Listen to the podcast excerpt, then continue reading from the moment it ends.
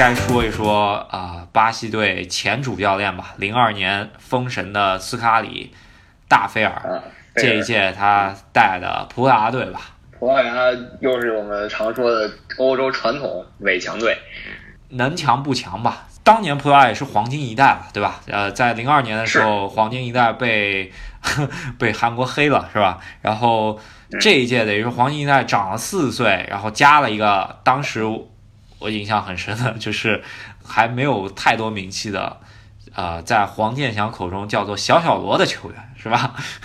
球迷都叫他 C 罗了。但是我觉得三四年前还有很多人叫他小小罗。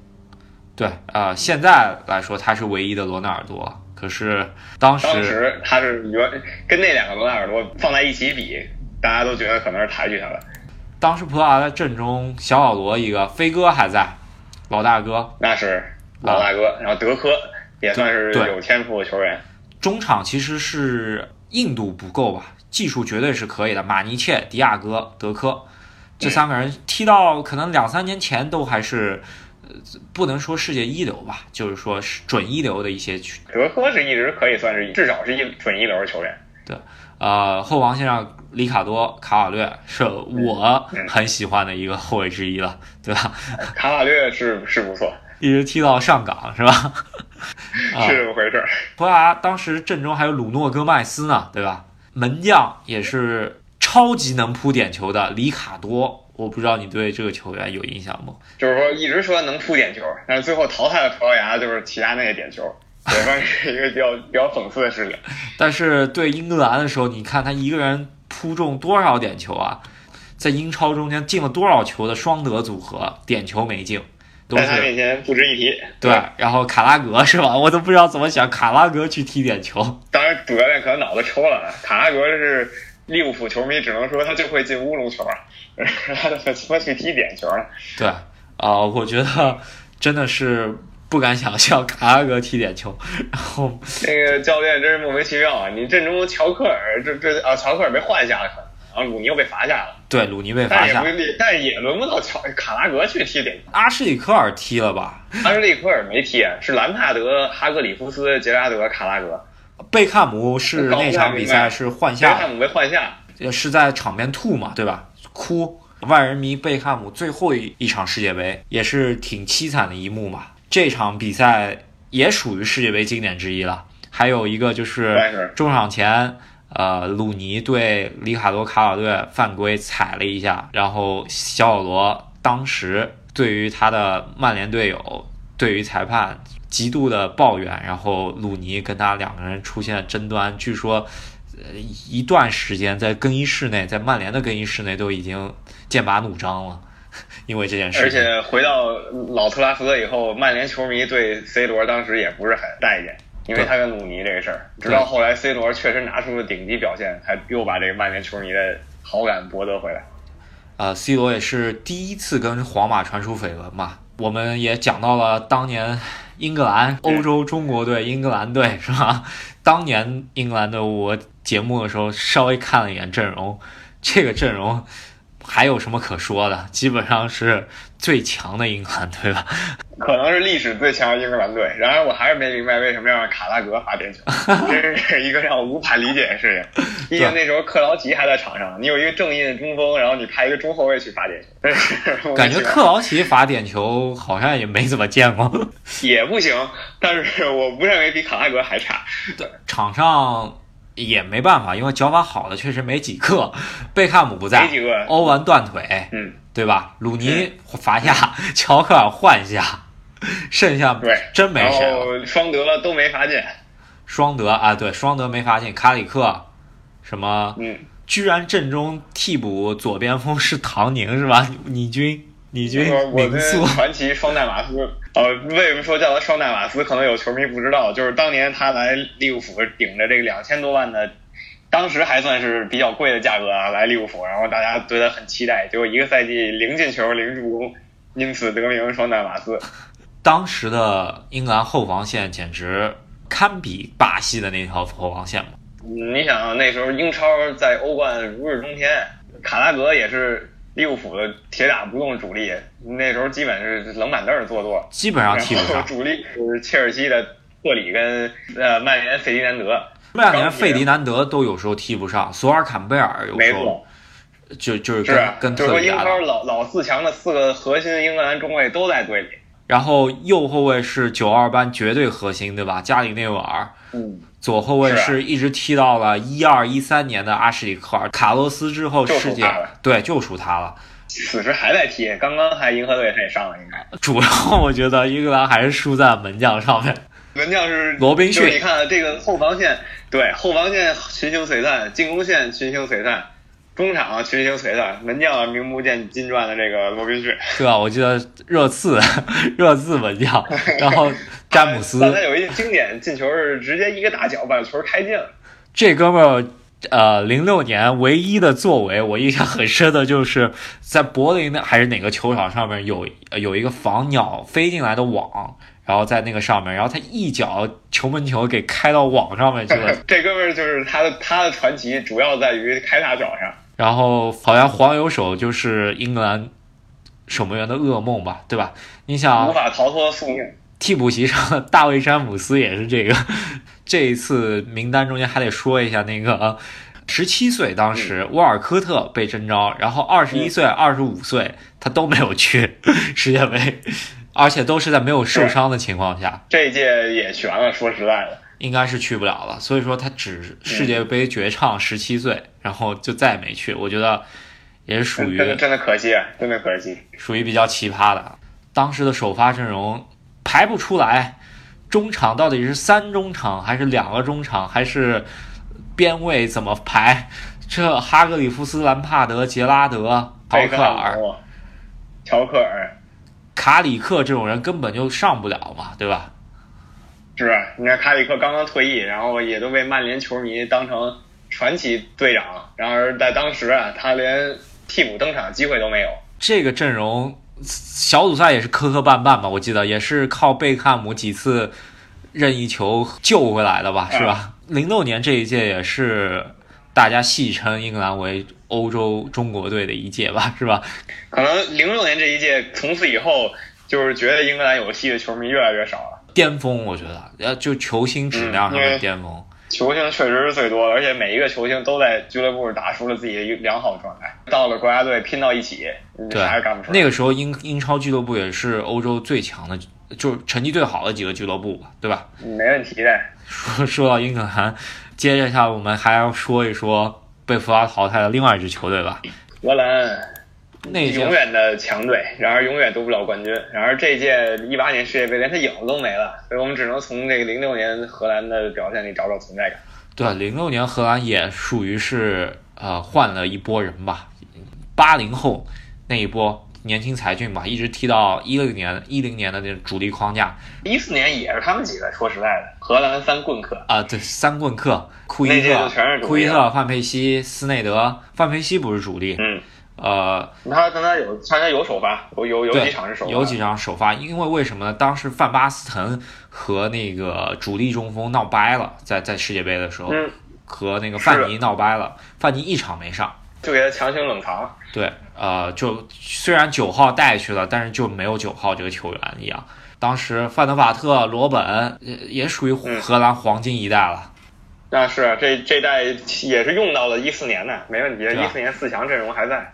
这守门员是曼联传奇门将吧？也是这个传奇，他是当买过来就三十几岁了吧？一直用到三十八岁是吧？变成了传奇。是将近四十才退役，绝对传奇球员。我是一个切尔西球迷了，因为罗本也是等于说是在切尔西踢出来的吧。当时穆里尼奥把他用成类似现在梅西的作用吧，对吧？就是完全一个突爆点。呃，当时的罗本的天赋，媒体所吹出来的天赋是比现在我们见到世界五座世界足球先生 C 罗是要高很多的。其实已经挺幸运的了，他这个身体本来大家预测踢不了多少年就退了。嗯。呃，他也是在小组赛中间连续帮助荷兰队进球吧，他也就踢了呃零六的世界杯，到一零年带着荷兰一路闯进决赛吧。一四年说白了也是靠他，也是以他为核心之一。对，然后荷兰队打到四强。怎么说吧，零六到一四他没有变吧，甚至到现在一八也没变吧，长相上面，啊，他进入二十岁以后就长现在这样，跟跟斯内德也有所相像，感觉荷兰人都都有所相像，都是二十岁跟四十岁长得是一样的，对，并不是说他们永葆青春，只是老得太快。对，零六年阵中还有一个你军上将是吧？巴贝尔。哦，没错。哥们儿现在你还在荷兰国家队，对对对，廖化廖化球球员，个足以见得荷兰现在人才短缺是多么严重，是吧？确实，当年算是天才球员，然后来利物浦以后呢，天赋没打出来，然后就就废掉了，然后去德甲就是或者土超辗转几站，居然又回到荷兰国家队踢首发了，真是让人唏嘘不已啊！确实，荷兰确实没人了，确实没人了，荷兰队。要说的一场比赛就是跟葡萄牙队十六强，简直成为了世界杯最难看的一场比赛吧，红黄牌满天飞。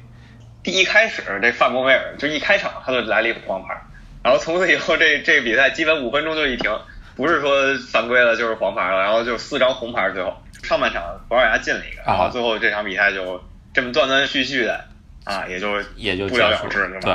呃，基本上就就打架为主的。我记得印象很深是德科和他当时巴萨的队友范布罗克霍斯特两个人 各吃一张红牌，球员通道里头两个人还聊呢，我我干了啥，你干了啥。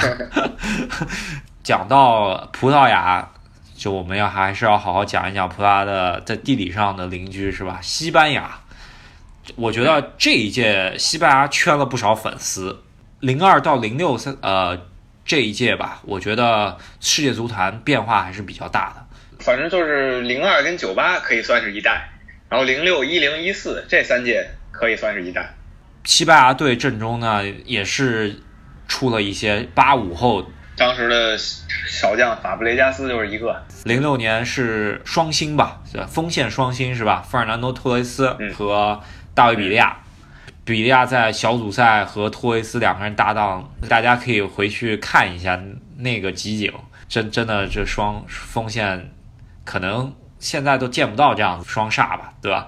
又快，然后射出又准，然后又有力量，也有也有抢点能力，什么都有，该有的都有了。怎么说这一套阵容的整个框架，跟他最后封神的一零年封神的那套阵容基本上没变。除了就是就后防线上还有一些老人吧，塞尔加多，前锋线上有个老大哥劳尔，劳尔也挺惨的，他一退，然后西班牙拿就开始拿了欧洲杯，然后欧洲杯拿完世界杯，然后又拿欧洲杯，对，直接三连冠是吧？就是自从劳尔退役以后，西班牙就摆脱了这个无冕之王命运。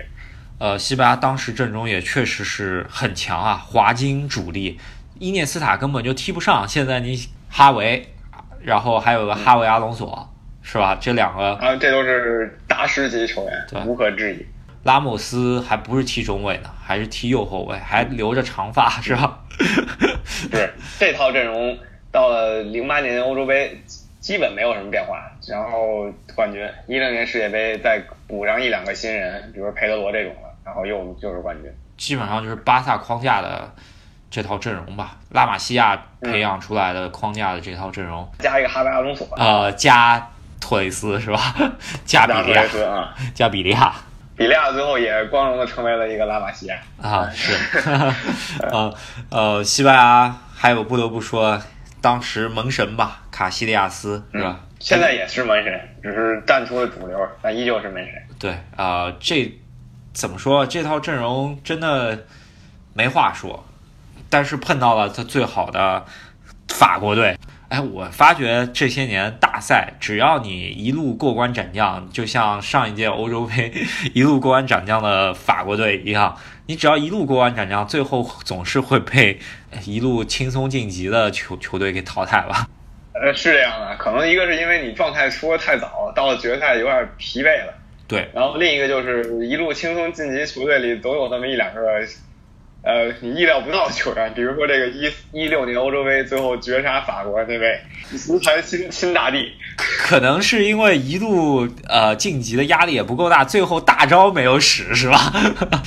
对，最后憋好这一口气就冲一下决赛，然后把他们大帝拍下来一剑封喉。好，那我们也该进入到最后的高潮了吧？法国队，法国队没话说了，咱们前面也稍微介绍了一下中场核心齐达内。当时嗯我记得法国队出线都岌岌可危了，当时齐达内已经在皇马退役了，多梅内克当时他也是 强行把他拉回来，不然他就下课了，我觉得就根本进不了世界杯了。他回来以后，整个法国队就盘活了，不管是前场这个亨利，还是中场那哥几个，都发挥的带水平。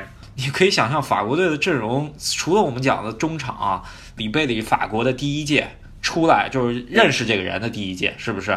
然后这嗯这人一直踢到了现在，拜仁现在基本上能踢个半主力吧。后防线是塞尼奥尔，这个是拜仁当时绝对主力。左后卫塞尼奥尔，啊，那个阿比达尔，阿比达尔，对，后来不在巴萨三冠王的主力，还有中后卫是阿森纳和热刺双名宿啊，还有吉切尔西，啊吉切尔西，哦，还有切尔西，对，伦敦三三强的名宿，对，加拉斯是吧？加上图拉姆图拉姆也是在巴萨的主力中卫，当时在小罗时期的主力中卫。锋线是亨利，这个亨利大帝了是吧？这是真大帝啊！我们强调一下，这是真大帝，这是真大帝，不是调侃型大帝。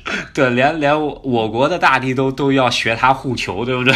替补席上特雷泽盖，然后啊、呃萨哈，当时啊、还还有有歌舞，歌舞，呃左边马卢达，马卢达第一届，啊这这个阵容已经豪华的不能再豪华了。呃，就我就觉得呃突然有有一种错觉，我觉得零六年、零二到零六这两届世界杯是给我感觉球球星就是多。我我觉得现在的世界足球确实感觉上是整体水平提高了，但是给人感觉嗯失去球星的一另一个原因感觉也跟媒体有关系，啊，媒体对这个某三两个球星吹捧的过于多了，把其他人的曝光率也都稍微减少了一点。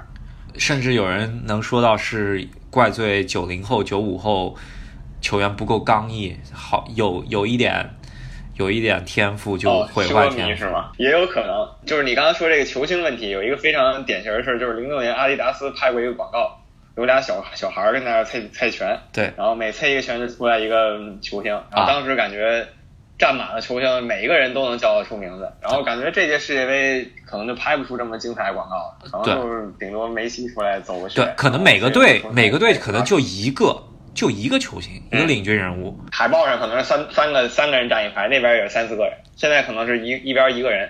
单独嗯。两颗两颗明星嘛，可能可以说世界足坛可以说就是两颗明星了。哎，这失去了很少很多黄金对足球黄金时代已过去了嘛？还是我们老了？这是一个循环嘛，可能再过几年，这个这次绝代双骄退役了以后，就又是一次百花齐放的日子。法国也是一路过关斩将嘛，是吧？齐祖一路淘汰了他的队友，呃，西班牙淘汰了卡西，然后巴西淘汰了卡洛斯，呃，西班牙还有劳尔，呃，巴西淘汰了都是他那皇马不用说了，太多人了。啊，对，卡洛斯，呃，罗纳尔多，对吧？葡萄牙，葡萄牙淘淘汰了飞飞哥一路过关斩将进去踢，然后碰着了 史上最强的意大利队吧，对吧？我并不是嫌弃，我觉得意大利挺强的那一年，确实，呃，但是那届意大利，我这个踢之前并没有说是大热，就是说是强队，但没有人能想到这么稳健，一路干过来。对，咱意大利，我觉得那一届得好好说一下，太多事儿了。